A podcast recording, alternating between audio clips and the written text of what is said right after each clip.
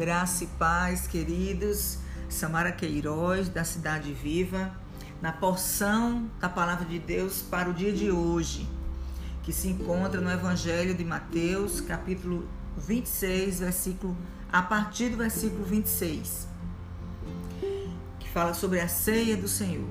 Enquanto comiam, Jesus tomou o pão, deu graças, partiu e o deu aos seus discípulos, dizendo: Tomem e comam, isto é o meu corpo. Em seguida, tomou o cálice, deu graças e o ofereceu aos seus discípulos, dizendo: Bebam dele todos vocês.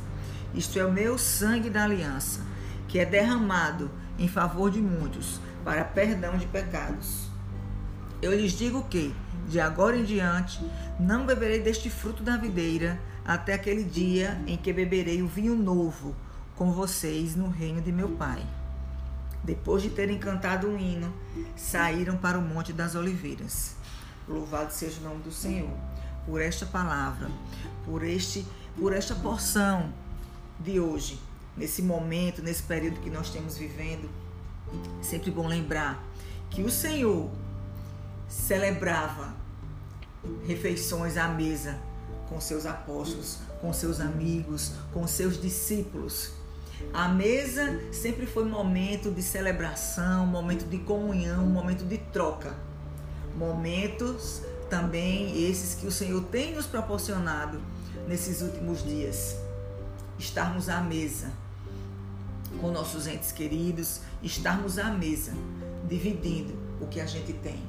E nessa forma aqui, nesse dia que Jesus estava com seus discípulos, ele também aproveitou esse momento à mesa para fazer revelações muito importantes, revelações que iam marcar a vida de todos, não somente daqueles que estavam à mesa, mas na vida de todos nós, esclarecendo a aliança dele. E antes dessa ceia, ele lavou os pés de todos eles. Ele trouxe a mensagem de que veio para servir. Ele trouxe a mensagem de que o maior deve ser o menor ele trouxe a mensagem de humildade, que a gente deveria aprender todo o tempo. Enquanto os apóstolos ali naquela mesa também estavam discutindo quem seria o maior, quem sentaria depois à direita, quem sentaria à esquerda de Jesus, Jesus não estava preocupado com, com querelas ou com, com coisas que não são tão importantes, que não têm essência. O Senhor não estava preocupado com o exterior, onde estava aparecendo. Ao contrário, ele queria que nós nos diminuíssemos, como ele o fez. E ele mostrou isso servindo, lavando os pés de todos eles.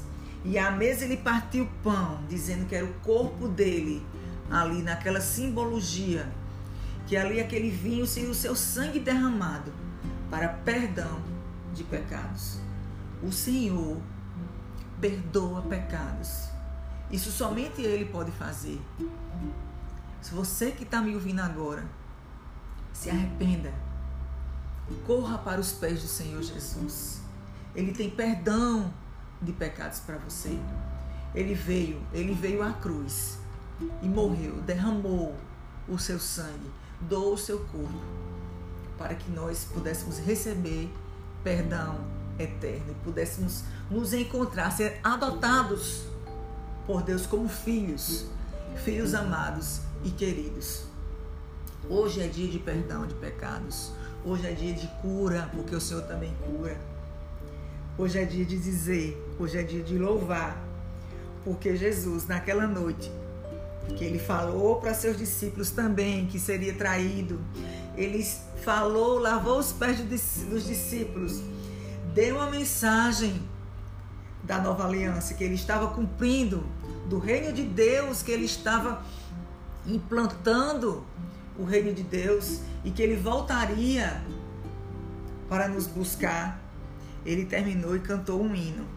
Louvado seja o nome do Senhor, porque o Senhor, em meio à tribulação, ele sabia que seria morto, sabia que seria traído, sabia que passaria por tantos sofrimentos, mas ele ainda assim louvava. Então, meus queridos, que vocês nesse momento que vocês nessa hora louvem ao Senhor.